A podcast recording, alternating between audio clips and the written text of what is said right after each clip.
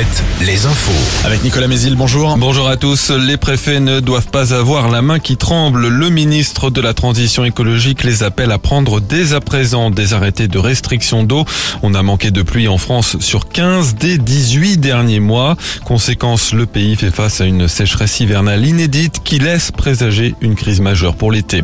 La colère des agriculteurs ce mardi en Maine-et-Loire. Une quinzaine d'actions sont annoncées dans tout le département par la FDSEA et les jeunes agriculteurs.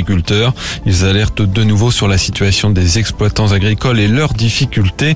Les agriculteurs se rassembleront sur des ronds-points ou en bordure de champs à Chemillé, Douai-la-Fontaine, Beaupro, Sèvres-Moine ou encore à Segré. Des marches au flambeau ou encore des convois de tracteurs sont prévus. La réforme des retraites arrive aujourd'hui au Sénat en commission pour commencer avant l'hémicycle dès jeudi. Hier, les syndicats de la SNCF ont appelé à une grève reconductible à partir de mardi prochain, jour de la prochaine grande mobilisation nationale contre le texte.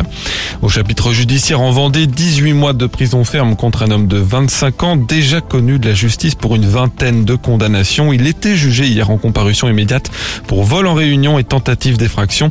Il avait été surpris dans la nuit de jeudi à vendredi avec trois complices en train de tenter d'entrer dans l'entreprise de découpe de viande DVP à la Ferrière.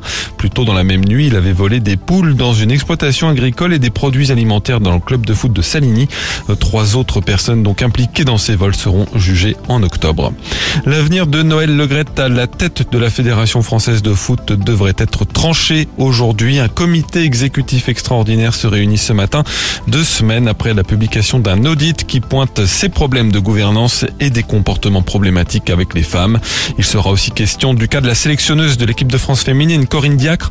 Elle est vivement critiquée par plusieurs joueuses, dont la capitaine Wendy Renard, des joueuses qui ont décidé de se mettre en retrait de l'équipe à quelques mois du mondial. Le foot sur le terrain avec les quarts de finale de la Coupe de France. Premier match ce soir, Lyon affronte Grenoble, club de Ligue 2. Nantes, tenant du titre, joue demain contre Lens. La Coupe de France aussi en basket cette fois.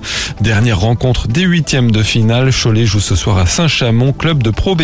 Enfin la météo, toujours bien ensoleillée avec peut-être un peu plus de nuages cet après-midi, mais sans conséquence. Le vent de nord-est souffle encore, mais moins fort. Les maximes ne bougent pas entre 6 et 8 degrés. Très bonne matinée à tous sur Alouette. Alouette et les cinémas CGR vous offrent chaque jour un an de cinéma pour deux.